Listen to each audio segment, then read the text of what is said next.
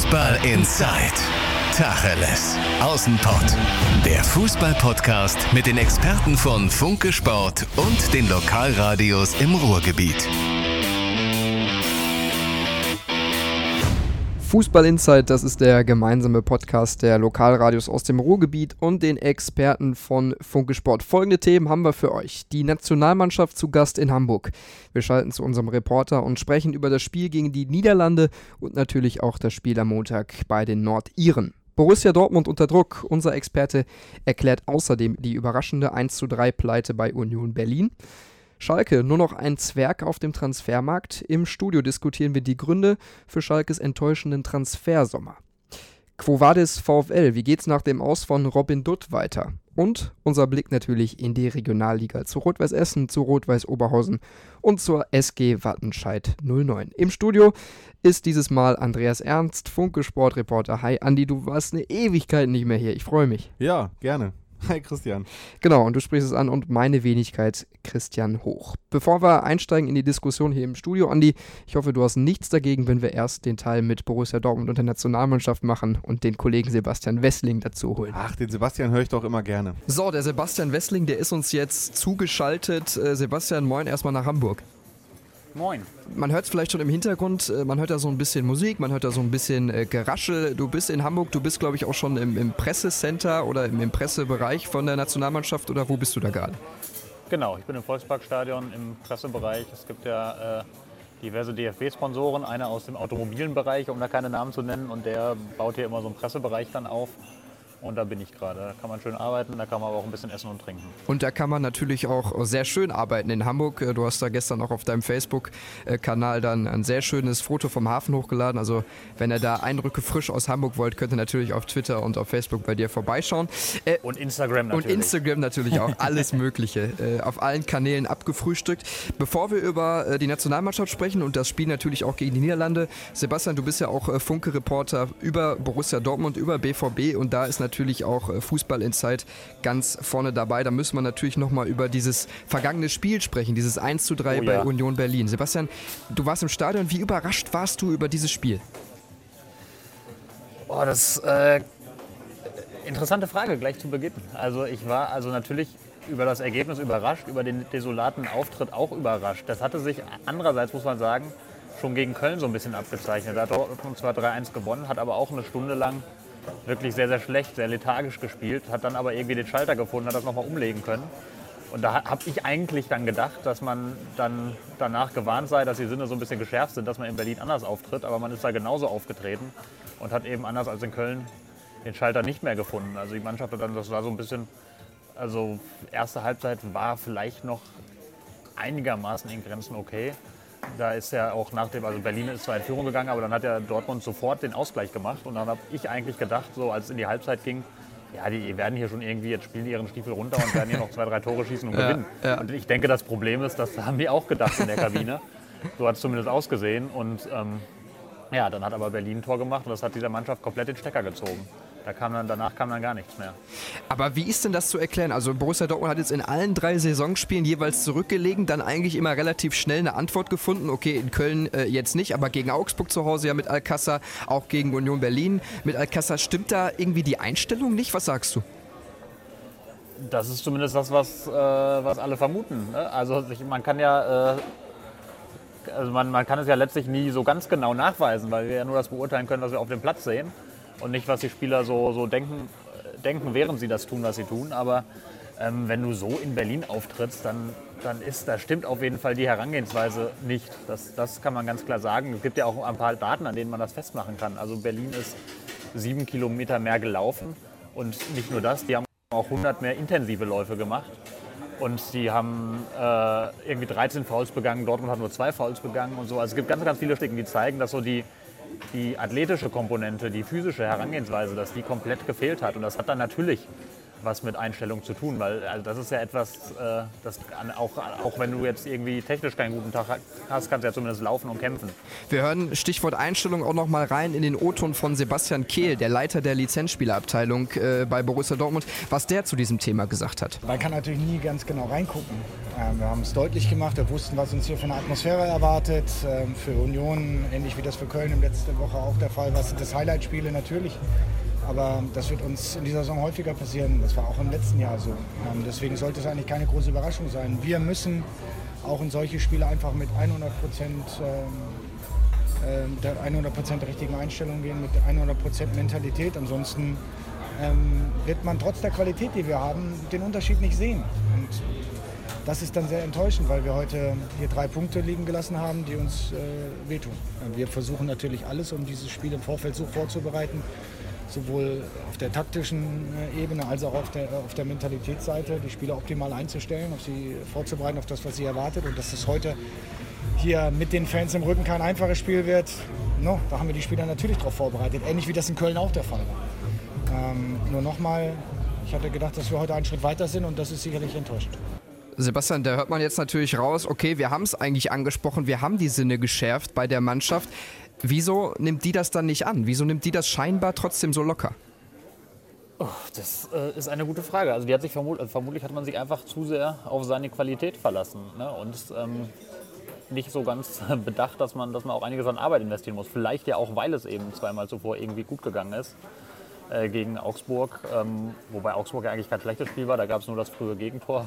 Ähm, aber auch gegen Köln, da ist es ja irgendwie gut gegangen und vermutlich war man sich da seiner Sache ein bisschen zu sicher. Also ich habe auch am Tag darauf ähm, nochmal mit, mit Michael Zorg gesprochen.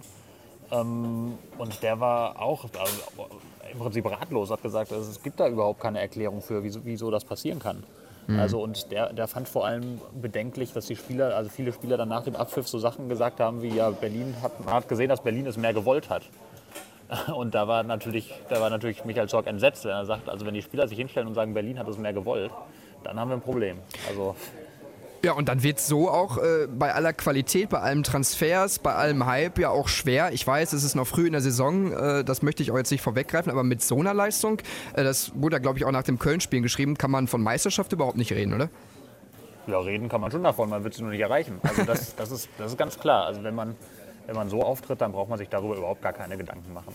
Ähm, das, äh, das wissen aber auch alle und da ist jetzt die Hoffnung, dass, dass das jetzt dann endgültig der, der Weckruf war. Das ja. war ja eigentlich auch, also dieses Ziel Meisterschaft, das wurde ja auch eigentlich so offensiv ausgegeben, um solche Spiele zu verhindern. Ne?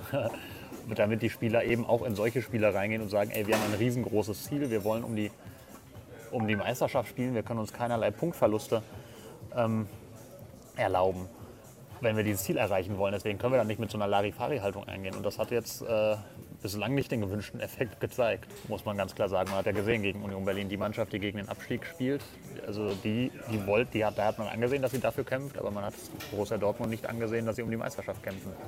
Das ist natürlich ein fatales Zeichen. Noch früh in der Saison, Borussia Dortmund hat Zeit zu reagieren, nach der Länderspielpause das auch alles aufzuarbeiten. Am Deadline Day hat sich nicht mehr so viel getan, nur noch eine Sache. Marius Wolf hat den Verein Richtung Hertha BSC verlassen. Sebastian, war das abzusehen, war das geplant oder war das überraschend?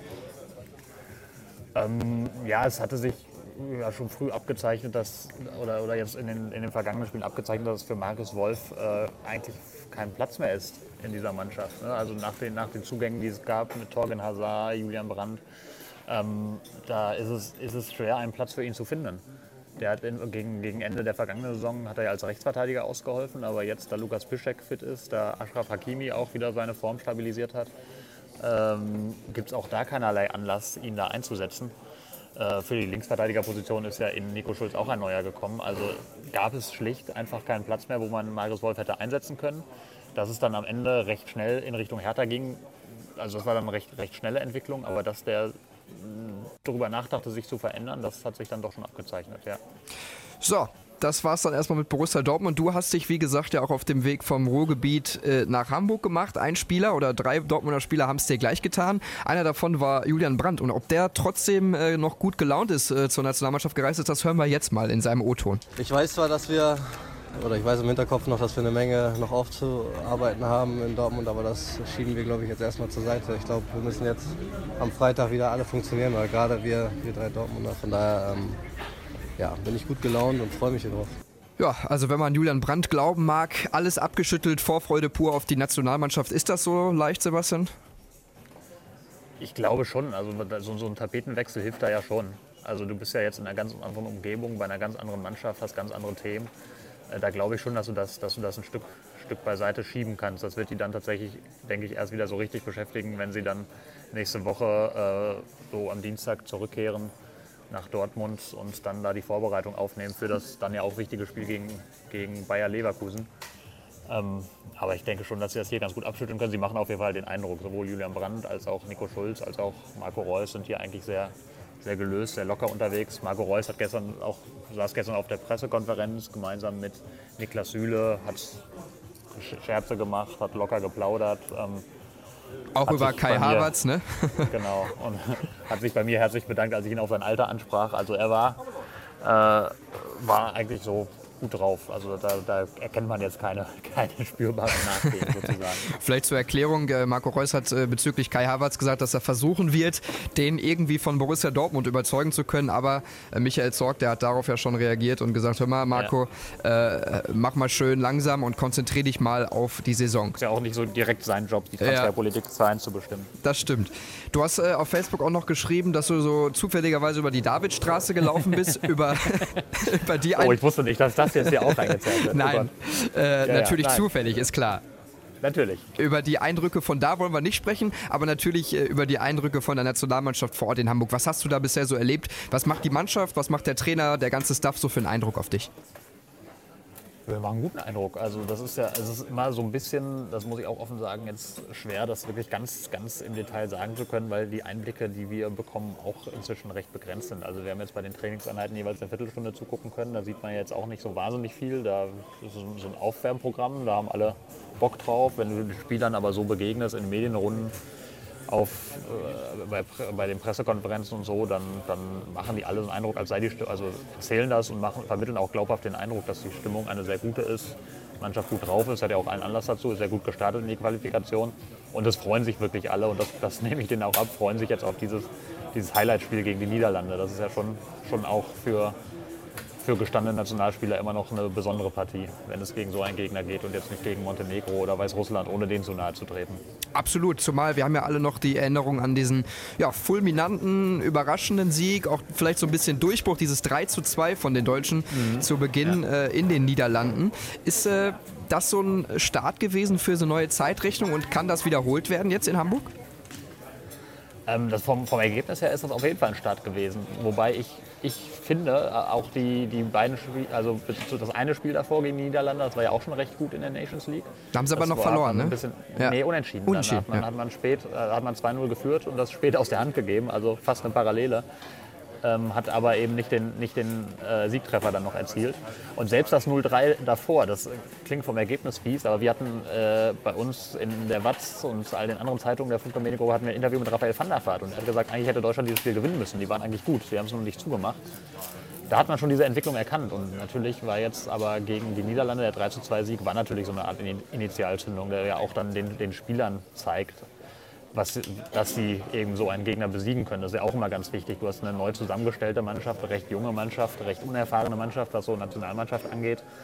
Und wenn du dann gegen so eine Mannschaft nicht nur bestehen kannst, sondern am Ende eben auch die drei Punkte für die EM-Qualifikation mitnimmst, dann gibt dir, dir das ja auch nach innen ein Signal. Ne? Guck an, was wir können. Wir können an uns glauben, wir können selbstbewusst auftreten, wir können auch so eine Mannschaft besiegen. Und ähm, natürlich äh, erwarte ich jetzt Ähnliches äh, für Freitag, dass sich da auch beide Mannschaften auf Augenhöhe begegnen werden. Und das ist aber in solchen Spielen dann natürlich immer extrem schwer dann zu prognostizieren, wer es am Ende dann auch äh, macht. Das ist klar. Einer, der letztes Mal dabei war, das war Leroy Sané. Der fällt jetzt mit einem Kreuzbandteilanriss aus für eine längere Zeit, auch bei seinem Club Manchester City. Wir kennen alle auch die Transfergeschichte rund um den FC Bayern München. Fokus auf die deutsche Nationalmannschaft. Wer kann und soll und wird ihn ersetzen? Klär uns auf. Äh, also personell also gehe ich davon aus, dass Timo Werner ihn ersetzen wird. Also in den, in den letzten Spielen war es ja, ja immer so ein Dreiersturm mit Gnabry, Sané und Reus, also eigentlich komplett ohne, ohne richtigen Stürmer und sehr, sehr variabel. Ich gehe davon aus, dass Timo Werner jetzt die Sané-Rolle übernehmen wird. Der kann ja auch, ähm, kann ja auch, ist ja auch ein sehr variabler, ist ja kein spielt zwar Mittelstürmer, aber ist ja auch kein klassischer Mittelstürmer. Also auch einer, der viel ausweicht auf die Flügel, der schnell ist, der einen guten Abschluss hat. Also das, das würde also ganz gut passen. Da müsste man systematisch recht wenig verändern. Gibt aber auch andere Alternativen natürlich. Unter anderem hat der äh, Joachim Löw gegen die Niederlande auch schon mal äh, Leon Goretzka als so ein, so ein, keine Ahnung, halbrechten Flügelstürmer, Hybridverschnitt, ich weiß nicht, wie man das nennen will, schwimmende 8,5 oder so Oh Mann. eingesetzt. Das war auch, ähm, das war auch ganz interessant. Ich gehe davon aus, dass es Werner sein wird, aber es sagen hier auch alle, du kannst natürlich einen Sané schwer eins zu eins ersetzen mit seinen Fähigkeiten. Ne? Das, muss, das musst du natürlich viel, wie es Fußballer dann immer sagen, und dafür zahle ich jetzt auch ins Phrasenschwein ein, musst du über das Kollektiv regeln. Ähm, Oh. Da müssen natürlich, muss natürlich die Mannschaft Lösungen finden, weil Sané hat natürlich ganz besondere Fähigkeiten, so im 1 gegen 1. Und, und der, der kann mit seinem Tempo, mit seinen Dribblings, reißt er natürlich Lücken, selbst wenn er mal nicht durchkommt. Es müssen sich immer zwei Spieler auf ihn konzentrieren, das schafft dann wieder für andere Räume und so. Das, da ist Werner natürlich, da, da in der Hinsicht fällt er ein bisschen ab. Der hat andere Qualitäten, der ist vielleicht noch einen Tacken abschlussstärker, der ist noch einen Tacken geradliniger zum Tor. Ähm, Deswegen muss man einfach seine Spielweise vielleicht so ein bisschen ändern müssen, andere ein bisschen mehr äh, auch in die Bresche springen, da, damit das funktioniert. Lass uns auch noch kurz auf den äh, Gegner danach am Montag blicken. Das sind ja die Nordiren. Die haben ja durchaus in dieser Ja. Gruppe für, ja nicht eine Überraschung gesorgt, aber für so ein bisschen Euphorie und auch äh, äh, durchaus für Furore Tabellenführer, gesorgt. ne? Tabellenführer, genau. Äh, das haben die Nordiren sich, äh, glaube ich, auch eingerahmt, davor Holland und Deutschland zu stehen. trotzdem, wie realistisch ist das, dass die diese Position nach dem Deutschlandspiel auch noch innehaben? Äh, eigentlich nicht sehr realistisch. Ähm, kann natürlich immer viel passieren, aber als, also wir haben ja Marco Reus auch angesprochen, äh, neulich eben auf, auf diesen überraschenden Tabellenführer. Da hat er auch ganz klar gesagt, ja gut, die haben ja auch noch nicht gegen die Niederlande gespielt und die haben nicht gegen uns gespielt. Also, ähm, und das zeigt natürlich, dass jetzt diese Tabelle, du hast, die haben halt bisher die, die kleineren Gegner in der Gruppe, haben die besiegt, haben da, haben da ihre Pflichtaufgaben erfüllt. Das ist natürlich, natürlich gut und ist, ist eine Leistung, aber ich gehe nicht davon aus, dass sie diese Position halten werden und ich gehe davon aus, dass Deutschland in Nordirland gewinnt. Also mit der, alles, alles andere wäre, äh, wäre natürlich ein herbe, herber Rückschlag für diese Mannschaft. So, jetzt äh, nagel ich dich nochmal fest. Tipp gegen die Niederlande und Tipp dann in Nordirland. Ach du meine Güte. Gegen die Niederlande gibt es ein 1 zu 1 und gegen Nordirland ein 3 zu 0. Sebastian, ich danke dir für deine Zeit, äh, für das kurze Gespräch hier aus Hamburg. Viel Spaß dir noch äh, im äh, Zentrum und abends dann wieder auf der Davidstraße. Ja, das äh, spare ich mir heute, glaube ich. Alles klar, danke dir. Jo, danke dir auch. Ciao. Ach, es ist doch immer schön, den Sebastian zu hören, oder? Absolut, ich höre ihm immer wieder gerne zu, das Ja. ist eine Wohltat. Ja, ich auch. Aber ich vermisse ihn auch ein bisschen hier. Bisschen, Bisschen. bisschen. Aber soll ruhig Spaß haben da in Hamburg. Und in Nordirland soll es ja auch schön sein. Absolut. Ja. Und Borussia Dortmund äh, für dich vielleicht nochmal ganz kurz eine mega Überraschung, ne? Ja, total. Also äh, wir saßen, glaube ich, alle vom Fernseher und konnten es kaum glauben, weil äh, ich glaube, wir alle denken, dass Union Berlin keine 20 Punkte holt. Schöner Kultverein, aber dann doch Abschiedskandidat Nummer 1. Ähm, und dann schalten gewinnen die auf einmal gegen Dortmund. Also krass. Ich konnte es auch nicht fassen und bevor wir mit dir, Andi, in die Diskussion über den FC Schalke 04 gehen, das ist ja auch so dein Steckenpferd bei Funke Sport, wegen der Aktualität ein kurzes Statement von uns. Christoph Metzelder, das ist die Thematik, die Hamburger Staatsanwaltschaft ermittelt wegen des Verdachts der Kinderpornografie bzw. wegen der Verbreitung von kinderpornografischen Inhalten. Wir haben uns dazu entschlossen, weil auch hier gilt einfach die Unschuldsvermutung, dass wir es dabei belassen, dass es diesen Verdacht gibt, dass es diese Ermittlungen gibt, aber wir dann nicht weiter spekulieren wollen und nicht weiter drüber reden wollen und warten dann ab an die, was dann da so in der nächsten Zeit noch passiert. Genau, damit ist auch alles gesagt. Reden wir über Schalke 04, reden wir übers Sportliche. Das Transferfenster, das ist äh, ja geschlossen seit Montag. Andi, hast du nicht auch noch, wie, wie der ein oder andere Schalke-Fan, gesessen am Rechner? Ich weiß nicht, ob du Dienst hattest und dann gesagt, boah, wann kommt denn die Bombe? Genau, also ich hatte Dienst, ich hatte den ganzen Tag den äh, Live-Ticker des äh, sogenannten Deadline Days vor mir und äh, es kamen ganz viele Nachrichten und wir als Schalke-Reporter haben natürlich dann auch versucht, was rauszufinden. Und es tat sich nichts. Und es tat sich nichts. Und nachdem wir vorher eigentlich die Information hatten auf der Abgangsseite, dass sich da noch was tut, eher Richtung Bentaleb ähm, als Richtung Konoplianka, äh, haben wir uns eher darauf konzentriert und irgendwann war klar, mein Gott, da tat sich auch nichts. Da tat sich auch nichts, weil dieser Konoplianka-Wechsel, der kam ja relativ spät. Die Nachricht, dass Bentaleb am Knie operiert wurde, die kam auch relativ spät. So kurz vor 18 Uhr, wo wirklich das, die Deadline war. Und dann war irgendwann 18 Uhr und Schalke hatte immer noch keinen neuen Stürmer. So, und dann konnte man erstmal kaum glauben, hä?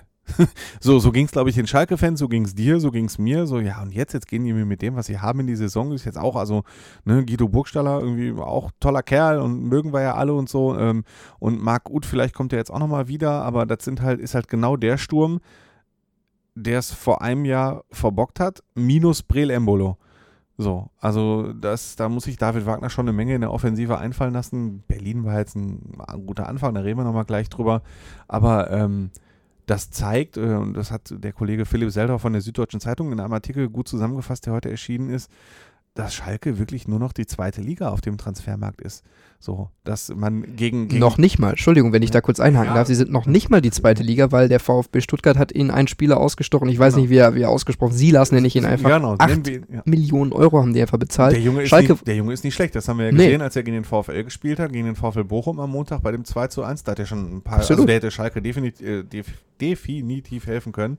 Ähm, aber die konnten ihn sich anscheinend nicht genau. leisten und VfB Stuttgart auch vor dem FC Schalke 04 auf dem Transfermarkt. Das ist doch unfassbar. Völlig klar. Also was wir wissen ist, dass äh, Schalke auch an Patrick Schick interessiert war, der jetzt nach Leipzig gegangen ist und so können wir jetzt viele andere Namen durchgehen, ähm, die die Kollegen Reschke und Schneider schon auf dem Schirm hatten. Es ist nicht so, dass die untätig waren, die haben sich schon umgeguckt und der könnte zu uns passen und der könnte zu uns passen und der. Also die Schalke-Fans brauchen jetzt nicht glauben, die haben sich da nur an die Füße gespielt und so ein bisschen YouTube-Videos geguckt. Nee, die haben sich schon Gedanken gemacht und sich schon um Spieler bemüht. Aber sie konnten sich einfach keinen leisten. Ja, aber woran liegt das denn? Also der FC Schalke 04, wir, wir wissen das alle noch, wie der vor zwei Jahren in die Champions League eingezogen ist, wie dann in dem Transfersommer ja unfassbar viel Geld auch in die Hand genommen worden ist für Mascarell, für Suat Serdar, für Su Sebastian Rudi. Das waren alles immer zweistellige Millionensummen. Und dann von einem Jahr ins nächste bist du auf einmal so hinten dran?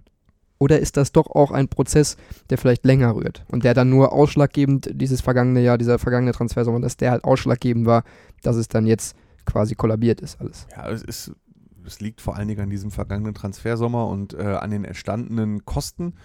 Und es wurde ja auch vielfach gesagt, auch, äh, glaube ich, so ein bisschen von äh, Schneider selbst, dass du halt ein paar Transferperioden brauchst, um das Ganze wieder aufzuarbeiten. Du bist jetzt immerhin, also die Topverdiener waren Konoplianka, Bentaleb aus der Liga und einen davon hast du halt immer noch. So. Konoplianka bist du immerhin losgeworden und du wirst die Spieler, die damals zweistellige Millionenbeträge gekostet haben, wirst du ja nur mit erheblichem, erheblichstem Verlust wieder los. Äh, und das sind ja alles Minusgeschäfte gewesen. Äh, und dementsprechend ähm, wird das noch ein bisschen dauern, bis du wieder da bist, dass du eine Mannschaft hast, die auch wirklich mal wieder um internationales Geschäft mitspielen kann. Natürlich gibt es Ausreißer nach oben, kann es immer mal wieder geben, reden wir vielleicht auch noch gleich drüber. Ne, der siebte Platz war in letzter Zeit immer ein Europa League Platz. Vielleicht kannst du da mal drum mitspielen und dann rutscht du mit viel Glück mal wieder ins internationale Geschäft rein. Aber ähm, transfertechnisch kannst du dich von Zeiten wie Raoul und Huntela bist du schon lange weg. Und auch von den Zeiten, da du dir mal Bentaleb, Konoplianka und Rudi leisten konntest, da bist du auch von weg. Ja, aber äh, Rudi, Bentaleb, Konoplianka, alles Minusgeschäfte. Genau. Dicke, dicke Minusgeschäfte. Ich weiß nicht, Konoplianka, weiß man da was, für wie viel der jetzt gegangen ist? Äh, 1,5. Ja. Und gekostet hat er 10? 10, 12, glaube ich. Ja, und ein 12 hat Gehaltsvolumen ge- von bis zu 4 Millionen. Genau, und deswegen haben sie ihn auch für so wenig Geld gehen lassen, damit sie dieses Gehalt sparen. Das war ja äh, auch, fand ich sehr interessant. Darum geht es jetzt ja heute nicht um äh, den Transfermarkt allgemein. Nein, Es da- war ja die, ist nein, ja auch was ich sagen wollte, es war die Sommertransferperiode der Leihgeschäfte. Also gefühlt waren 99,9% Leihgeschäfte. Es wurde ja nur verliehen, es wurde ja wirklich mehr verliehen als auf jedem Flohmarkt. ähm, und Konoplianka war immerhin ein Verkauf. Den sind sie also quasi für immer losgeworden und deswegen haben sie es gemacht, weil sie die 4 Millionen Gehalt einsparen und dann noch 1,5 Millionen. Nochmal, hätten sie am liebsten hätten sie noch mehr gekriegt dafür, ist klar. Aber Schalke braucht halt Geld. Ja, und äh, Stichwort Nabil Bentaleb, äh, da gab es ja auch immer wieder Gerüchte, geht er jetzt zu Werder Bremen, gibt es da auch die Laie? Dann sagt auf einmal Frank Baumann, "Hm, nee, wir haben gehört, Schalke will den wieder integrieren. Und dann am Deadline Day kommt die Information, Operation am Knie. Das ist Ja. natürlich auch verhext, ne? Ja, das ist auch wie verhext und äh, jetzt bin ich gespannt, was sie machen. Der wird jetzt sechs, acht Wochen ausfallen und dann hat er ein Anrecht auf Training. Ob sie ihn dann wieder einbauen ins Team, keine Ahnung. Und ich meine, wenn wir auch von Transfers reden, dann reden wir auch von Hamza Mendil zum Beispiel. Der hat sieben Millionen Euro gekostet, war ein Wunschkandidat von Domenico Tedesco Und ich glaube, äh, jeder Schalke-Fan wartet heute immer noch auf äh, einen guten Pass von Hamza Mendil. Ähm, und der ist jetzt verliehen nach Dijon, glaube ich, ne, Ja, in die genau. französische Liga. Ähm, und ich, also, wie, wie zur Hölle war der 7 Millionen Euro wert? Kannst du es mir beantworten? Nein, kann ich dir leider nicht beantworten. Ich kann es mir vielleicht nur so erklären, dass die Vereine ja gesehen haben im vergangenen Transfersommer, okay, Schalke nimmt richtig Kohle in die Hand, Schalke spielt in der Champions League, die haben also ordentlich Verhandlungsbasis und dass das eben eine Position war auf dem Transfermarkt, die den Schalkern das Genick gebrochen hat aktuell. Definitiv. Ähm, gut, äh, ein Trans die haben ja auch Transfers getätigt, äh, das muss man ja auch mal ähm, betonen. Ist jetzt nicht so, dass die äh, auf Null gehen, äh, wie es zum Beispiel Horst Heldmann musste in seiner Zeit. Da kann ich mich erinnern, war eine Transferperiode, da durfte er nur äh, Tranquilo Banetta verpflichten und sonst niemanden. Ne? Also kannst du dich daran erinnern? Nee, da war ich noch nicht so ganz tief drin. Ja, da, so, aber da, äh, Horst Held hatte auch mal eine Nullrunde vor sich. Ähm, aber äh, das war jetzt ja auch nicht so. Ich meine, Rahman hat 13 Millionen Euro gekostet. Der Ozan Kabak. Ozan Kabak war teuer so, ne? Aber du kannst ja halt nicht mehr vier dieses Kalibers leisten und am Ende ist dann halt keine Kohle mehr da.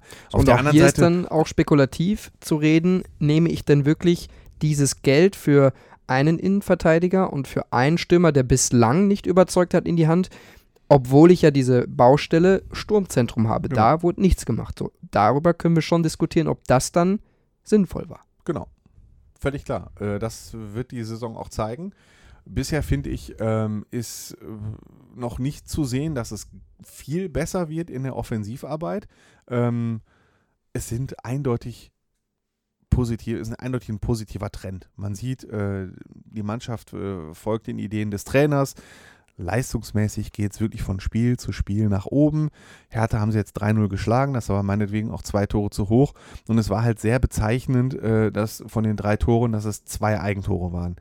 So, eh, also weil die beiden Schüsse wären da definitiv nicht Und reingegangen. Burgstaller muss den einen auch noch machen, den ihm Stark Genau. auch quasi wieder Ja. auflegt. So, ist ja egal. Schalke hat mal wieder ein Ja. Heimspiel gewonnen seit Ja. äh, Januar vergangenen Jahres. war das das, ich, erste? Das genau. stelle ich auch überhaupt nicht in Frage. Also nochmal, damit das jetzt hier nicht falsch rüberkommt. Nein, die ich, müssen äh, ja möchte- kleine Schritte Ich, machen. genau, ich, die müssen kleine Schritte machen. Ich finde äh, gut, was Wagner bisher macht. Ich finde gut, wie er sich verkauft. Ich finde gut, wie er die Mannschaft einstellt.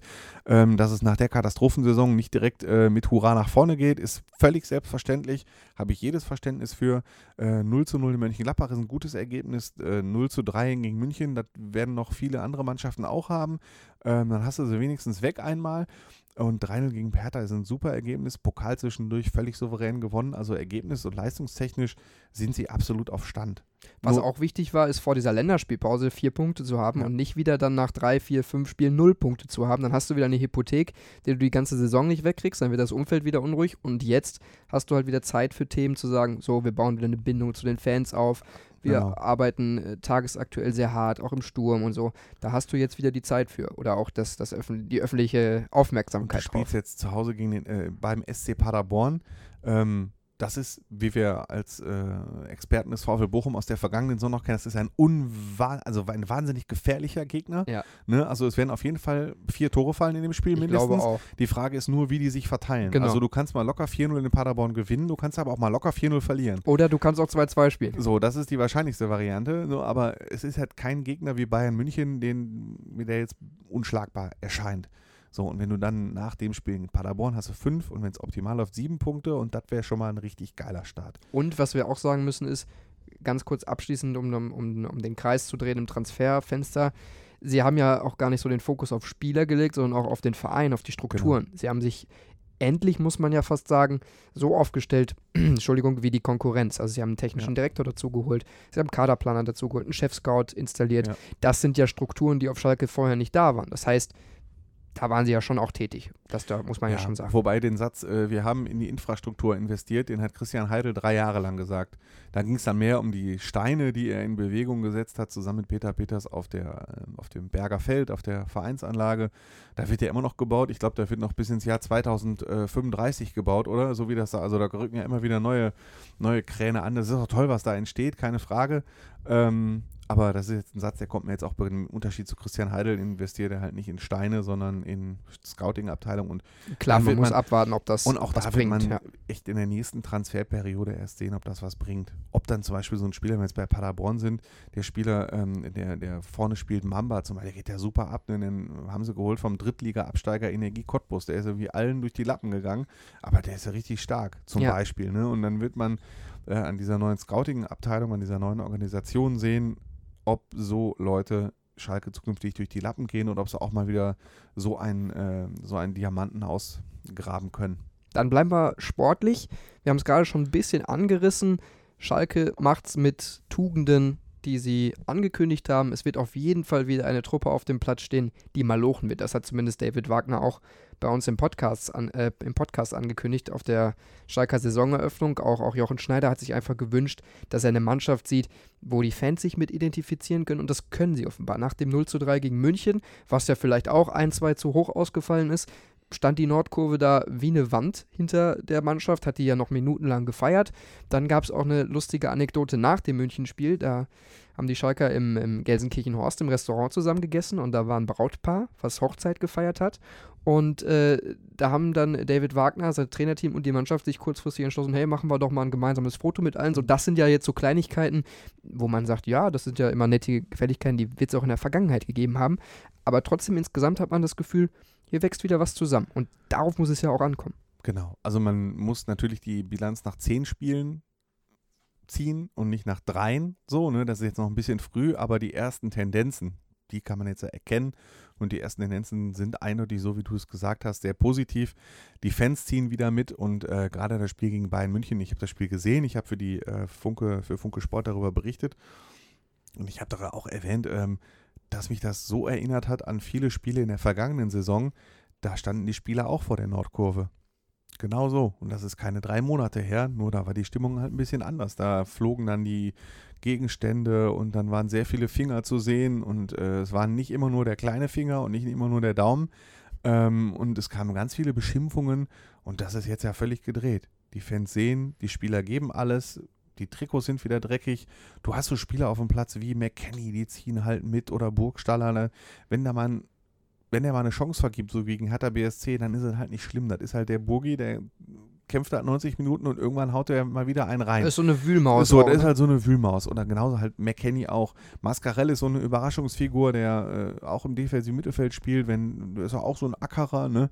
Ähm, Stambouli ist ja auch angesehen. Du hast also wirklich wieder eine, eine Mannschaft mit sehr vielen Figuren, ähm, mit denen sich die Fans halt auch identifizieren können.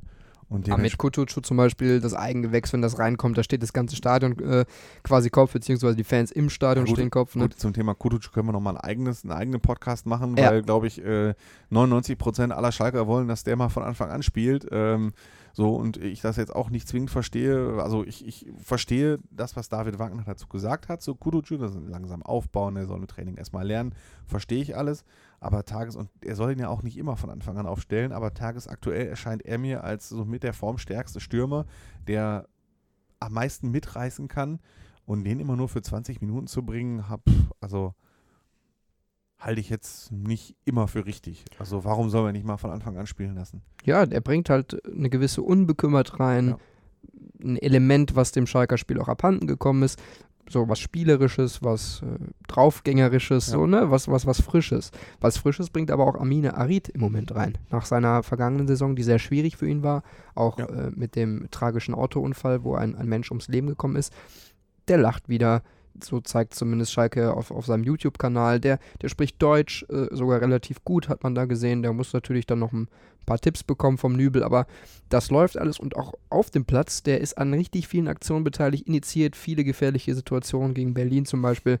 Also der macht Spaß auch aktuell. Macht richtig viel Spaß. Äh, so dass der auf dem Schalker YouTube-Kanal lacht, ist ja relativ offensichtlich. Äh, ich glaube nicht, dass äh, die Schalker Medienabteilung einen weinenden Aminari zeigen würde. Aber zumindest sind das einfach genau. so Signale, die gesendet werden. Absolut, es sind Signale, die gesendet werden. Ich kann mich an die Einleitung des ersten Tores, was glaube ich, wo er den Ball mit der Hacke da rein. Ah, ja, genau. Das war, das war genial, muss ich sagen. Und da hat er mich wirklich an den Arid äh, des ersten Jahres, des Vizemeisterjahres erinnert. Äh, da hat er auch schon einige gute Spiele gemacht. Auch da würde ich aber sagen, das ist eine erste Tendenz. So, wir haben drei Spiele gespielt, wir haben ein DFB-Pokalspiel gespielt, wir haben eine Vorbereitung hinter uns. Äh, wir können jetzt ne, das sind jetzt vielleicht wahrscheinlich 100 Tage David Wagner, da können wir jetzt mal eine Bilanz ziehen und sagen, Daumen hoch, läuft. Ist jetzt keine 1 plus, aber ist schon eine glatte 2 bisher, muss man schon sagen. Das bisher läuft gut an. Aber wenn wir hier Anfang November sitzen, dann können wir mal so eine richtige Bilanz ziehen und sagen, hat das wirklich alles gewirkt? War das alles nachhaltig? So, ne? Ist Arid auch über auf Dauer in Form? Und dann werden wir mal sehen, wo Schalke dann steht. Weil wie heißt es so schön, und ich zahle 2 Euro, die Tabelle lügt nie. Dafür kriegst du nicht nur 2 Euro, das sind jetzt 5 Euro. Wobei ich habe ja auch aus irgendeinem Buch gelernt, dass der Satz auch mittlerweile überholt ist, weil es so viele Statistiken gibt, wo man auch äh, sagen kann, die Tabelle lügt eigentlich immer. Alles klar. Du hast es äh, wunderschön mir quasi auf den Elfmeterpunkt gelegt, die Überleitung. Äh, mal schauen, wo sie dann stehen. Das schauen wir jetzt auch mal in Bezug auf den VfL Bochum. Andi, wo steht der VfL Bochum? Auf dem vorletzten Platz und die müssen äh, aufpassen, dass sie dann nicht am Jahresende auch noch stehen. Nicht nur am Jahresende, am Saisonende so, du auch merkst, noch stehen. Äh, lieb, äh, liebe Zuhörer, man merkt auf jeden Fall, Andi wird jetzt emotional. ja, ähm, ja, wer meinen Twitter-Kanal äh, Andi Ernst verfolgt, der weiß das Auf ja gar auch. keinen Fall vorbeischauen. Ja. der, der weiß ja auch, äh, dass äh, ich seit ungefähr 32 Jahren, also da warst du minus 10 Jahre alt, glaube ich. Ja, nicht ganz, noch minus 12. Ja, also Lothar Wölk und Atalamek haben noch gespielt, da war ich zum ersten Mal im Stadion. Wirklich. Und ähm, also ich mache mir echt Sorgen, weil ähm, ich äh, nicht vorher, also dass die Saison so beginnt, haben alle rund um den Verein vorhergesehen, jeder Einzelne. Ja, das So, also das war auch so. nach der Vorbereitung und wie der Kader zusammengestellt ist, waren, glaube ich, äh, der Trainer Robin Dutt und der Sportgeschäftsführer Sebastian Schinzelorz die einzigen, die immer noch behauptet haben, äh, ich glaube, das wird eine Saison, in der wir die ersten vier gefährden können. Ja, und die großen Ärger, ne, das habe ich auch gewundert, Ja, dieses also Zitat, das hätte ich auch Zitat, gar nicht getätigt. Großen Ärger, nee, aber wenn irgendwie 99, also ich glaube, alle Fans und alle, die sich mit dem Verein häufiger als einmal im Jahr beschäftigen, so, also auch alle Journalisten zum Beispiel, alle Kollegen von uns, jeder Einzelne hat gesagt, die Saison geht in die Hose, wenn ihr das, wenn ihr nicht was anderes macht. So, was passiert? Die Saison geht in die Hose. Was passiert? Robin Dutt äh, macht diese etwas seltsame Ansage, ähm, die, glaube ich, du bist im Moment täglich dran, die, glaube ich, nicht mal du vorhersehen konntest, dass nach dem Spiel gegen Nee. Wien Wiesbaden da auf einmal äh, seinen Quasi-Rücktritt erklärt. Äh, du musst, wenn ich da Ja. zwischengehen kann, man muss sich das vorstellen, das ist dann, du sitzt wie bei einer normalen Spieltags-PK, Ja. denkst dir eigentlich auch noch so, okay, die erste Halbzeit war komplett zum Vergessen, das Ja. war ja unterirdisch, das war Genau. bodenlos, aber du holst noch ein 3-3. Also wieder dieser Genau. Alles- oder Nichts-Modus, der nichts kaschieren darf, aber du sitzt da und denkst, gut, das wird jetzt so verkauft von wegen, ja, wir haben Moral gezeigt und ja, es läuft nicht so richtig, aber wir haben zumindest wieder einen Punkt geholt und auch wieder nicht verloren. So erwartet man ja, hätte man ja auch so verkaufen können. Genau. Und dann beginnt er von sich aus, dieses Zitat zu tätigen. Das könnt ihr auch alles nochmal nachhören in der äh, Folge von uns. Hintergründe zum Aus von Robin Dutt bei Fußball Insight. Da gerne nochmal vorbeiklicken. Da Ja. gab es auch äh, sehr schönes Feedback. Ähm, Ja, ich glaube, der Robin Dutt hat sich selber bei dir gemeldet sogar. Ne? ja, zum Beispiel auch. Der fand das auch sehr ausgewogen. Ja. Natürlich auch, äh, wer- werden ihm eine Punkte, einige Punkte nicht gefallen haben, aber im Großen und Ganzen schon. Auf jeden Fall hat er da ja dann richtig ausgepackt und du sitzt dann da als Journalist und denkst dir, hui, was passiert jetzt hier? Hm. Das muss auf jeden Fall Gründe haben. Wollen wir vielleicht gar nicht mehr über ganz viele Ver- Einzelheiten sprechen. ja. Blick voraus. Wie geht's weiter? Man hat gesehen gegen den VfB Stuttgart, neuer Trainer, Interimscoach Heiko Butscher, der war schon Co-Trainer. Ja, deutliche Leistungssteigerung und ich wage auch zu behaupten, beste Saisonleistung, zumindest so in Halbzeit 1. Hm. Aber wieder null Punkte und es reicht nicht. Und ich muss sagen, außer Silver Gonvoula war da wenig wirklicher Lichtblick. Absolut. Also äh, sagen wir so, Stuttgart ist äh, das komplizierteste Auswärtsspiel der Saison. Das kann man ja auch sagen, äh, beziehungsweise eins von zweien. Die äh, beiden Auswärtsspiele haben sie auch mit schon beide gehabt, also in Hamburg und in Stuttgart. Ich glaube, viel schwieriger geht es nicht mehr. Das muss man bei aller Kritik an dem Saisonstart auch sagen. Sie hatten von den vier, fünf Spielen, von den fünf Spieltagen, die Fünf. bisher waren, hatten sie die zwei schwierigsten Auswärtsspiele. Die waren dabei, HSV und Stuttgart. Ich würde sagen, am, Jahres-, am Saisonende werden das die Mannschaften, werden die beiden auf jeden Fall unter den ersten dreien stehen. Sagen wir nicht, die werden die ersten beiden Plätze, aber die werden unter den ersten dreien stehen. Ich halte mich mit Prognosen diesbezüglich Ja. nach der vergangenen Saison zurück. Also Ähm, würde ich jetzt mal so sagen. Und es waren auf jeden Fall zwei sehr komplizierte, die kann man verlieren und das werden auch sehr viele andere Mannschaften machen. Ähm, was mich aber Gonvola, toller Spieler und so, da haben Robin Dutt und Schinzilotz bei aller Kritik auch wirklich was Gutes gemacht, dass sie sich wirklich äh, weit aus dem Fenster gelehnt haben und die Schatulle etwas weiter aufgemacht haben, um äh, den zu holen oder fest zurückzuholen und fest zu verpflichten. Hut ab, also richtige Entscheidung. Ich glaube, der wird auch 10, 15 Tore schießen. Äh, großes Potenzial, wird dann dem VfL in ein, zwei Jahren auch eine Menge Geld einbringen. Ja, das glaube Äh, ich. das auch. war schon wirklich eine gute Verpflichtung, äh, was mich aber an der aktuellen Situation, um vorauszuschauen, echt ein bisschen schockt. Wenn du schon den Trainer wechseln musst, dann gibt es ja nichts Besseres, als eine Länderspielpause zu haben. Weil dann hast du dann das Spiel in Stuttgart am Montag gehabt, dann holst du doch einen Trainer für Dienstag oder vielleicht Mittwoch, weil du dir ja schon eine Woche Zeit hattest, Gedanken zu machen, ein Profil zu erstellen, mit Kandidaten zu sprechen und sagst, pass auf, du kannst dienstags anfangen und dann hast du zehn Tage Zeit, um deine Mannschaft kennenzulernen. Bei der Nationalmannschaft ist, glaube ich, auch keine. Ein, zwei Leute bei der Äh, Vitali. Janelt ist bei der Vital- U-Nationalmannschaft. Genau. Aber es sind jetzt nicht wie bei Bayern München 16 von 20, sondern jetzt vielleicht einer oder zwei. Und ähm, aber da passiert nichts. Ja, also was wir wissen ist, dass sie Dienstag zusammengesessen haben im Präsidium mit der Geschäftsführung. Und so wie man das so nach den Aussagen von dem Stuttgart-Spiel zusammenfassen konnte, ist ein bisschen Spekulation, das haben wir jetzt nicht bestätigt, aber dass da dann erst das Profil sehr festgezurrt worden ist, skizziert worden ist. Es kann sein, dass das ein bisschen missverständlich war. Ich glaube auch schon, dass sie natürlich nach dem Aus von Dutt sich schon direkt damit beschäftigt haben. Alles andere würde mich halt sehr wundern, dass das wird so passiert sein. Was man, glaube ich, auch sagen kann, ist, dass in dieser Woche auch zu 99,999 Prozent der neue Trainer äh, bekannt gegeben wird. Alles andere wäre auch unlogisch, muss Ja, man ganz klar sagen. Aber der neue Trainer hat dann zwei, drei wichtige Trainingseinheiten verpasst, die er schon hätte leiten können. Also diese Zeitplanung verstehe ich jetzt nicht so richtig. Ja, sie sagen halt, wir wollen jetzt eine wohlbedachte und nicht eine zu vorschnelle Entscheidung treffen. Ich glaube, man glaub, muss das auch sagen sagen, aber alle Profivereine Klar. bei jedem Trainerwechsel. Aber der VfL Bochum hat so oft den Trainer gewechselt äh, in letzter Zeit. Und ich glaube, bei jedem einzelnen Trainerwechsel äh, wurde äh, mit Vorsicht und nicht die allerschnellste Lösung und so. Das, also das sind alle Sprüche, die kommen mir halt bekannt vor. ja klar, aber du musst, darfst nicht vergessen, dass diese Aktion von Robin Dutt den Verein ins, im Mark erschüttert hat und Völlig klar. auch überrascht hat und nicht vorherzusehen war. Und sie hätten auch nach diesem 3 zu 3 gegen Wien intern ihn nicht angezählt, beziehungsweise vielleicht wären schon ein paar Stimmen laut geworden, von wegen, ist das hier so der richtige Weg, wie wir das machen? Aber es wäre nicht dazu gekommen, dass jetzt einer gesagt hätte, du, wir müssen uns von dir trennen. Das wäre nicht passiert. Und deswegen kann ich schon verstehen, dass die sich erst ab dem Wien-Spiel auf einmal, ja gut, die zwei Tage dann beschäftigt haben, was machen wir eigentlich? Und danach ja erst mit potenziellen Kandidaten. Völlig Und klar. wer Ja. sagt denn jetzt, hurra, ich komme zum VfL Bochum? Ja, keiner, das ist ja klar. Weil die Saison ist äh, in der zweiten Liga sowieso kaputt, weil, also zumindest was den Aufstiegskampf angeht, da sind so viele Mannschaften, äh, ne, HSV, Stuttgart, Nürnberg ähm, und glaub, dann da noch soll- Hannover. Ich glaube, da sollten wir bei, ja gut, Hannover noch nicht mehr im Moment, aber wir sollten, glaube ich, VfL Bochum eher den Blick erstmal nach unten richten. Völlig klar. So, das heißt, da kommt ein Trainer, der kommt zum aktuellen Dino der zweiten Bundesliga. So ist der VfL Bochum ist der Dino der zweiten Bundesliga. Muss man ja mal sagen. Ne? Also keine Mannschaft ist länger am Stück in der zweiten Liga als der VfL Bochum. Nicht mal der absolute Super-Dino der zweiten Liga Kräuter Fürth, weil die waren ja zwischendurch mal in der Bundesliga. So. Der VfL kommt also an und sagt, pass auf, äh, herzlichen Glückwunsch, du wirst Trainer des Dinos der zweiten Liga. So, das ist ja jetzt mal für äh, Trainer der Marke, von der manche VfL-Fans ja träumen, Trainer der Marke Tedesco, Weinziel, Breitenreiter, ähm, äh, können wir alle streichen. können wir alle streichen, weil äh, ne, die, die haben gerade Nee. noch Verträge, zum Beispiel Domenico Tedesco hat noch einen Zweijahresvertrag auf Schalke, der sehr, sehr ja. gut dotiert ist. Sein Monatsgehalt würde dann dem eines Jahresgehalts in Bochum entsprechen. Völlig klar.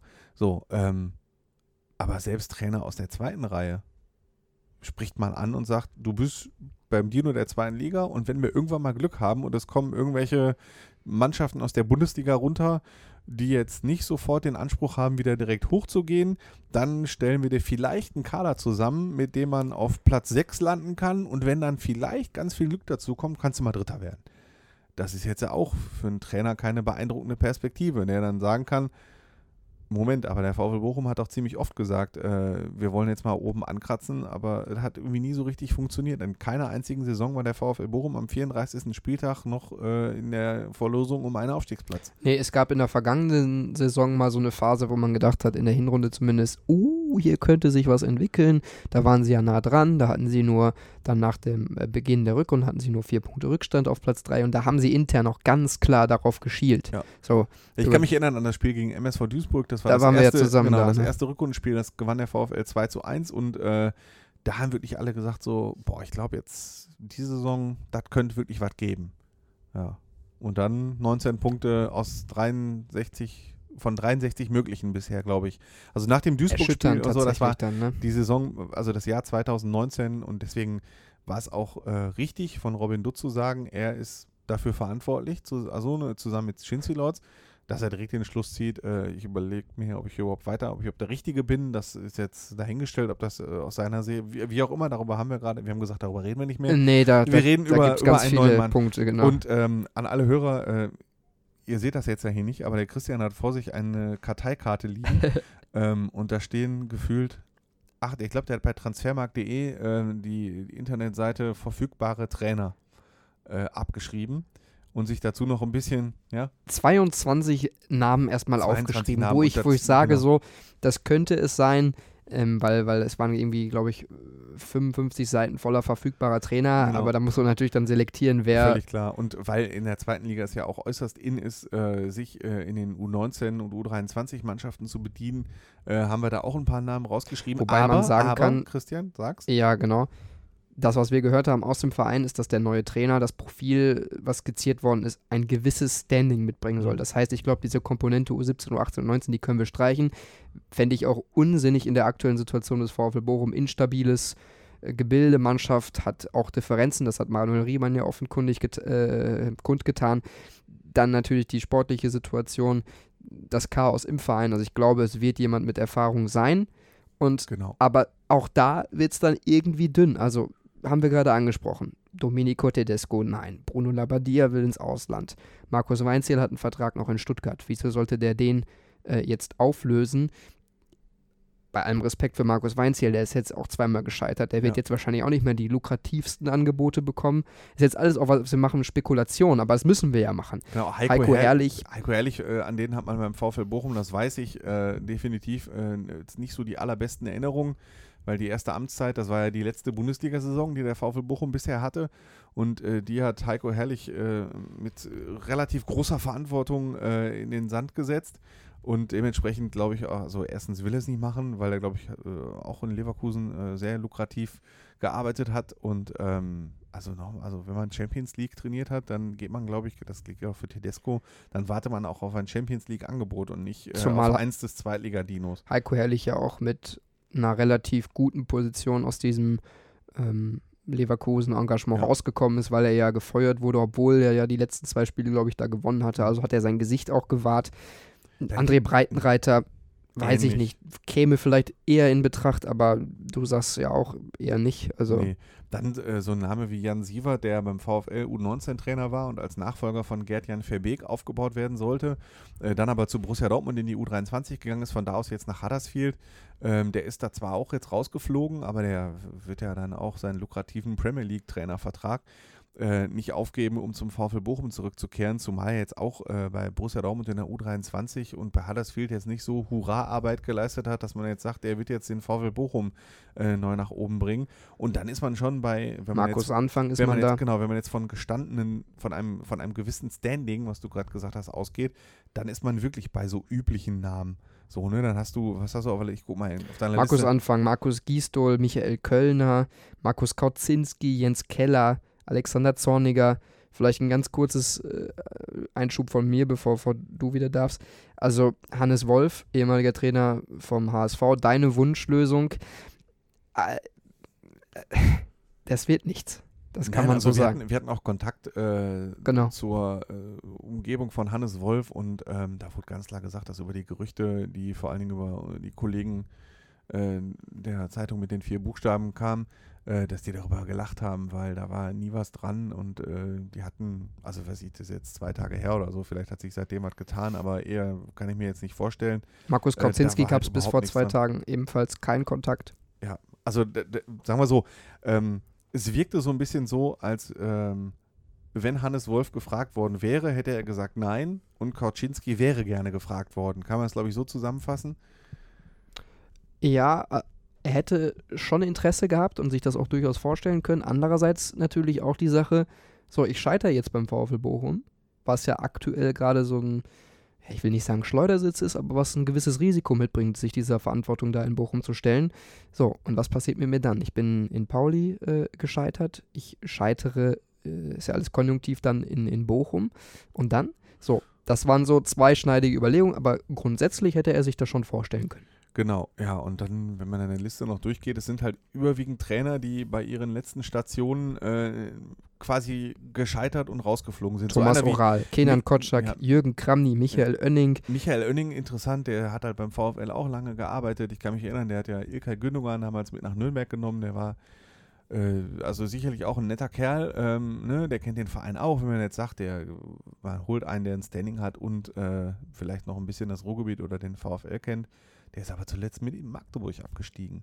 So, ne? Also, das ist äh, alles sehr schwierig und äh, du brauchst vielleicht auch einen Trainer, der ein bisschen Aufbruchstimmung, der Leute mitreißen kann. Und ich weiß jetzt nicht, ob, äh, Jens, ob Jens Keller derjenige ist oder wenn es so, so ein Typ wie Jens Keller oder Thomas Oral, da kommen jetzt auch nicht auf Anhieb 5000 Leute mehr ins Stadion. Ja, das ist ja zumindest auch so eine Sache im Moment in Bochum die Fans kommen natürlich aktuell nicht. Ne? Also gegen wen waren es, glaube ich, 12.000. Das sah schon echt leer aus. Ist ja aktuell auch normal, ist jetzt nichts äh, Außergewöhnliches. Das war auch in der vergangenen Saison schon teilweise so. Es wird voll, wenn Grönemeyer kommt oder die Bayern. Das ist jetzt nicht populistisch, das ist einfach Fakt in Bochum. Du hast einen interessanten Namen noch reingebracht, Thomas Reis. U19-Trainer ja, beim genau. VfL Wolfsburg. Thomas Reis, der war, der ist, äh, war beim VfL erfolgreich U19-Trainer, äh, hat dann auch den Fußballlehrer gemacht und ist dann nach Wolfsburg gegangen, trainiert da relativ erfolgreich die U19 und der war ja auch schon im Gespräch beim FC St. Nee, bei Holstein Kiel, meine ich, bevor Holstein Kiel André Schubert dann verpflichtet hat.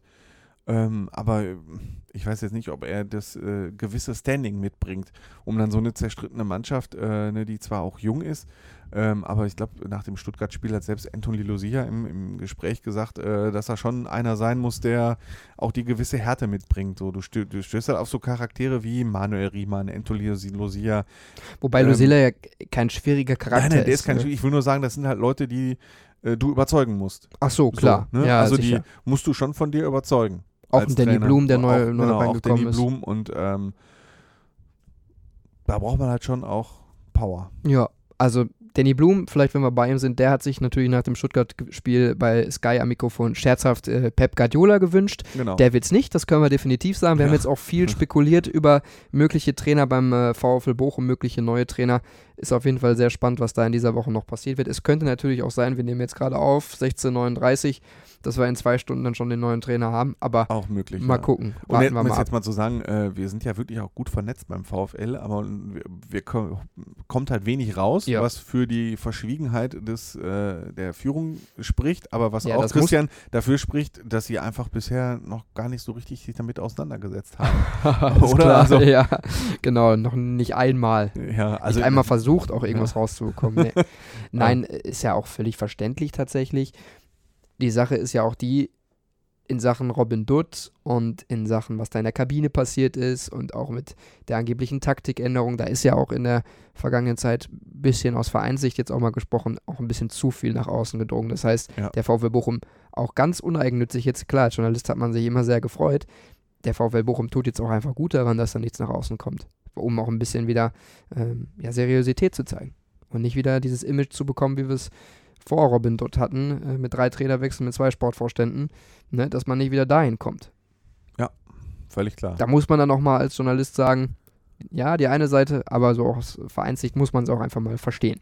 Ich bin gespannt, ob einer von den 22 Namen, die da auf deiner Karteikarte stehen, ob der es wird oder ob es bei Robin Dutt, was ja auch so der große Unbekannte, ne?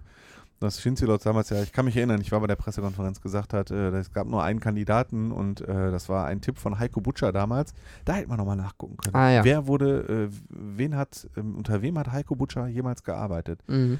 Weil Robin Dutt war fast sogar ein Tipp von Heiko Butscher. Er sagt ja. Hat, Robin Dutt, das ist so mein großer Mentor und äh, der ist frei. Sehe sie, hol den doch. Alex Nuri habe ich noch auf der Liste. Ja, egal. Weiß man nicht, genau. Wir gucken auf jeden Fall nochmal zwei Etagen tiefer zu ja. Rot-Weiß Essen, Rot-Weiß Oberhausen. Und ja, Andi, du arbeitest hier in Essen, hast ein bisschen jetzt hier deinen, deinen Mittelpunkt die Leute, mit denen du sprichst, RWE-Fans, die sind natürlich im Moment happy. Absolut. Also ähm, was äh, Christian Titz, der ja äh, auch, klickt euch da mal rein, äh, der auch hier bei Fußball in Zeit war. Ist das Ähm, eine Cross-Promo? Ja, absolut. Ja, nee, also klickt da mal rein, das ist wirklich Gerne, ein ja. toller Kerl. Äh, und wie alle Essener von äh, Christian Titz schwärmen, das ist echt, echt enorm, weil er nicht nur das Händchen hat, ähm, mit den Leuten hier umzugehen im Ruhrgebiet und von Rot-Weiß Essen, sondern offenbar wirklich ein Händchen für die Mannschaft hat. Als er das erste Mal einen Spieler eingewechselt hat, der das Spiel entschieden hat, haben wir gesagt, ja gut, Joker, kann immer mal passieren. Als er das zweite Mal das gemacht hat, haben wir gesagt, oh, zweimal auch noch Glück gehabt. Und das passiert jetzt immer wieder, dass er ein Spiel auch, dass er im, dass er ein Spiel richtig lesen kann. Und das war beim Derby so, 0 zu 0. Und am Ende gewinnen sie 3-0 und äh, es waren zwei Spieler, die Torschützen, also einer hat zwei Tore geschossen, der andere eins, die er auch eingewechselt hat. Also er kann ein Spiel lesen, er kann ein Spiel leiten, er kann die Mannschaft leiten, er kann, auch da gilt das, was, was für Schalke gilt. Ähm, ne? Es gab auch unter Neitzel, glaube ich, ne, mal eine Saison, da ist RWE super gestartet und alle waren euphorisch und irgendwann Richtung Herbst äh, ging die Saison dahin, als es dann gegen äh, die Außenseiter ging. So. Und jetzt spielt, glaube ich, RWE bald zum Beispiel gegen Bergisch Gladbach. Ja, weiß man. Also da kann es auch mal ein 0 zu 1 geben. Das, wär- das habe ich auch von äh, einigen RWE-Fans gehört, das wäre wieder typisch für uns. Wir starten hier mit so einer riesen Euphorie und wir hauen alles weg und dann verliert man mal 0-1 in Bergisch Gladbach und dann geht die Saison wieder weg. Also das sind so die wahren Prüfungen für Rot-Weiß Essen, eine, ein Verein, der wahnsinnig schnell euphorisiert werden kann, äh, aber auch wahnsinnig gut leiden kann. Das ist so wie, also RWE und Schalke zu vergleichen, sollte man eigentlich nicht tun, äh, aber ähm, man hat auch eine gewisse Leidensfähigkeit äh, im Laufe der Jahre gelernt und auch beim VfL Bochum. beim VW Bochum auch. Und manchmal leidet man ja auch irgendwie gerne. so habe ich manchmal ja, das so, Gefühl. bi- man möchte dann so ein bisschen, äh, so ein bisschen Mitleid vielleicht auch manchmal, ja, ne? Man wird halt gerne melancholisch so. Ja, das kann Ja. doch alles nicht sein. Genau. Und dann hat man wieder einen Grund, äh, mal ein Bier mehr, einen Stauder mehr zu trinken hier in Essen.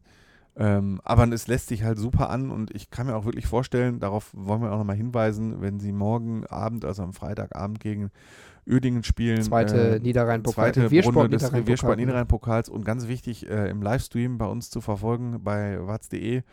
Ähm, ganz, wirklich ganz wichtig, guckt da mal rein, äh, ne, richtig mit Kommentaren, allen möglichen schön bei uns verfolgen. Das macht bestimmt Spaß und äh, das wird jetzt keine eindeutige Angelegenheit. Das kann ich mir nicht vorstellen. Ähm, Oerding ist jetzt ja auch jetzt nicht so überragend in die Saison gestartet. Ziemlich schlecht sogar, äh, ja. Ziemlich schlecht. Ähm, und, äh, Vorletzter sind sie. Genau, also die haben jetzt ein Spiel gewonnen, glaube ich, Ja, genau. sieben. Und ähm, da wird RWE sicherlich äh, eine gute Rolle spielen können. Ja, und äh, wie der Trainer das auch denkt, über den wir gerade gesprochen haben, das hören wir jetzt. Der hat sich nämlich heute nach der PK schon einmal im Podcast für uns Zeit genommen, aber auch nochmal für eine kurze Einschätzung, äh, wie er auf das Spiel blickt. Hören wir mal rein. Ich freue mich natürlich auf das morgige Spiel und, und hoffe, dass wirklich möglichst viele Zuschauer kommen. Wenn es 13.000 werden oder sogar mehr, würde uns natürlich freuen, weil das sorgt für eine gute Atmosphäre. Und wir haben hier eins gezeigt in den, äh, in den letzten Wochen, diese, die Mannschaft gemeinsam mit den Zuschauern im Rücken, das kann schon hier für eine enorme Wucht sorgen. Und genauso wollen wir auch versuchen, morgen das Spiel anzugehen. Wir wissen, dass wir auf einen sehr starken Gegner kommen, der, der gute Individualisten in seinen Reihen hat. Wir lassen uns auch nicht von den Ergebnissen täuschen, die sie in der Liga erzielt haben, weil da waren sehr enge Spiele dabei, die, das, die auch anders ausgehen konnten hätten. Und möchten aber versuchen, morgen im Pokal eine Runde weiterzukommen. Auch nochmal, wie gesagt, in dem Wissen, dass es keine leichte Aufgabe wird. Von daher freuen wir uns, wenn viele Menschen kommen und uns unterstützen, dass wir unser Ziel erreichen können. Wie schätzen Sie den Gegner ein? Ich meine, er ist in der dritten Liga gerade nicht so gut gestartet, aber äh, die individuelle Qualität ist, glaube ich, jedem bekannt. Ähm, wie, wie sehen Sie die Mannschaft, den Gegner? Als eine, als eine sehr spielstarke Mannschaft, die gerade mit Kirchhoff und Boom zwei Spieler auf der Sechserposition hat, die, die das Spiel sehr gut ankurbeln, die auf den Außenbahn mit schnellen 1 gegen 1 Spielen besetzt sind und die mit Rodriguez auf der, auf der 10 wirklich einen sehr spielstarken, torgefährlichen Spieler hat, der auch gefährlich bei Standards ist. Also eine Mannschaft mit einer hohen Qualität. Wir freuen uns einfach mal zu sehen, jetzt kommen wir auf, auf den nächsten Gegner, der, der ein gewisses Kaliber darstellt. Wie schaffen wir es in dem, in dem Spiel, unsere Qualitäten durchzubringen? Also deswegen bei uns ist eher die Vorfreude sehr groß, auf eine gute Mannschaft zu treffen, die wir versuchen wollen, für uns zu bezwingen. Also auch Christian Tietz freut sich und ich glaube, das können wir ganz uneigennützig sagen. Alles wir freuen uns auch auf dieses Spiel. Freitagabend, Flutlicht, Bude voll, äh, höherklassiger Gegner, Pokalstimmung, äh, Pokalatmosphäre. Also das, äh, darauf kann man sich als sowohl als RWE-Fan als auch als Uerdingen-Fan als auch als Zuschauer, der den Livestream bei watz.de verfolgt, Äh, freut euch drauf. So, jetzt ist auch mal genug Werbung. äh, wollen euch da natürlich nicht äh, zuballern, aber wir blicken auch noch mal weiter in die Regionalliga zu zwei weiteren Vereinen und fangen mit Rot-Weiß Oberhausen an. Da hat uns Hajo Sommers äh, vor der Saison ja auch in diversen Gesprächen gesagt, ja klar, wenn wir so nah dran waren, schon mal Richtung dritte Liga, dann wollen wir es jetzt auch jetzt wieder versuchen in diesem Jahr. So, dann verlieren die das Derby 03, sind acht Punkte schon hinter Rödinghausen und auch hinter Rot-Weiß Essen. Jetzt spielen die am Samstag zu Hause gegen Lotte. Das ist jetzt auch nicht mal eben so ein Vor Vorbeigeher. Und dann könnte die Saison jetzt schon nach äh, sechs Spielen wieder gelaufen sein. Ja, so schnell geht das halt auch nicht. Ich glaube, vergangene Saison waren sie ja auch äh, irgendwann in der Hinrunde Gut mal eher so aufgepasst. auf, sechster, auf dem sechsten, siebten Platz. Aufholen kann man immer mal in der Rückrunde. Ne? Ja, auch immer, wenn eine Krise hat, sollte man besser am Anfang der Saison als am Ende der Saison haben. Ähm, Ja, aber, sie müssen aufpassen, dass dieser Abstand nicht natürlich, zu groß wird. natürlich hatten sie sich die Saison ganz anders vorgestellt und auch diesen Saisonstart. Dass sie das Derby gegen RWE 0 zu 3 verlieren zu Hause, war jetzt auch so sicherlich nicht vorgesehen. Jetzt kommt die kalte Jahreszeit und dann ist man im Stadion Niederrhein wieder Siebter oder Achter. Kommt auch, Dann der Hajo halt- Sommers gesagt hat, kommt ja. auch keiner mehr und isst eine Bratwurst und trinkt ein Bier. Das kannst du dann auch vergessen. Ja, richtig. Und äh, dementsprechend muss äh, mal Mike Terranova zum ersten Mal in seiner Amtszeit bei RWO mal so, eine, so einen kleinen Abwärtstrend verkraften. Also bisher ging es immer, seitdem er da war, ähm, ging es eigentlich immer noch ein Treppchen hoch und noch ein Treppchen hoch und noch ein Treppchen hoch. Und jetzt haben sie mal an der dritten Liga gekratzt. Und jetzt haben sie halt vorgehabt, jetzt greifen wir auch mal richtig an. Ja, und jetzt muss man mal gucken, ob äh, der frisch gebackene Fußballlehrer Terranova gut aufgepasst hat in seinem Lehrgang und ähm, auch die richtigen äh, Rezepte hat, um auch mal bei einer Negativserie gut reagieren zu können. Also es ist Man- ja keine Negativserie, nein. so nicht. Ich will jetzt auch nicht den äh, so richtig, nicht so richtig schwarz malen. Die sind jetzt nicht in Abschießgefahr Genau. oder so. Ist ja nicht so dramatisch wie beim VfL, ganz und gar nicht.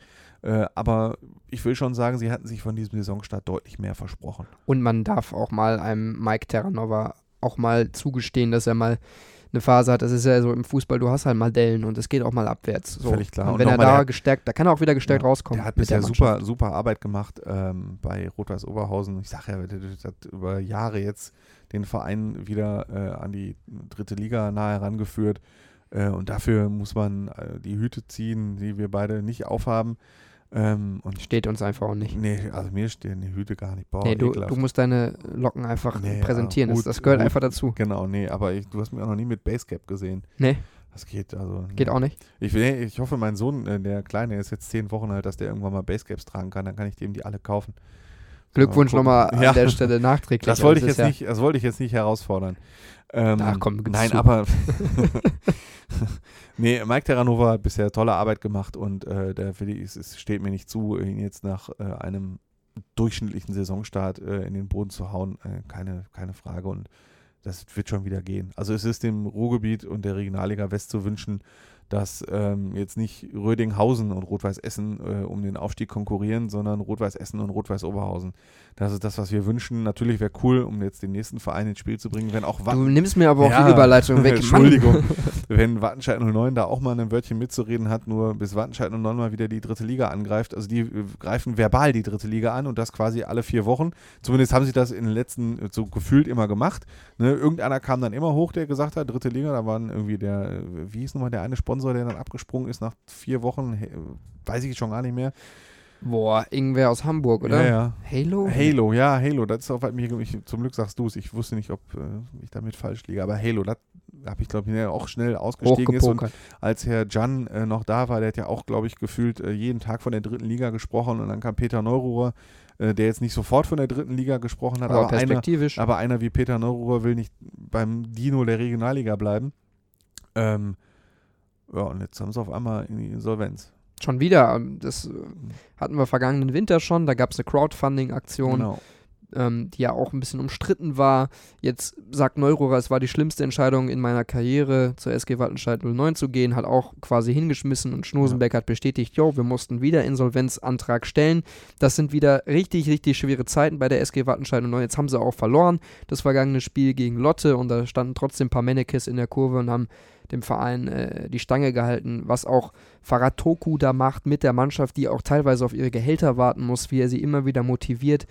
Das haben wir auch schon zur Genüge thematisiert. Das ist wirklich mit größtmöglichem Respekt zu behandeln. Absolut. Aber aktuell, so wie es aussieht, ja, ist dieser Verein, ich will mich da nicht zu weit aus dem Fenster lehnen, es gab immer wieder Aktionen, die geholfen haben, aber es ist ein Teufelskreis, aus dem der Verein nicht rauskommt und so ist der ja dann aktuell nicht zu retten, weil wenn das immer wieder kommt, irgendwann kommt dann Genau. irgendwie der Shutdown. Es ist so. Genau, also äh, bisher hat man immer das Gefühl gehabt, äh, vor dem Punkt stand Wartenscheid 09 in den vergangenen 10, 15 Jahren, seitdem äh, Klaus Steinmann nicht mehr da ist.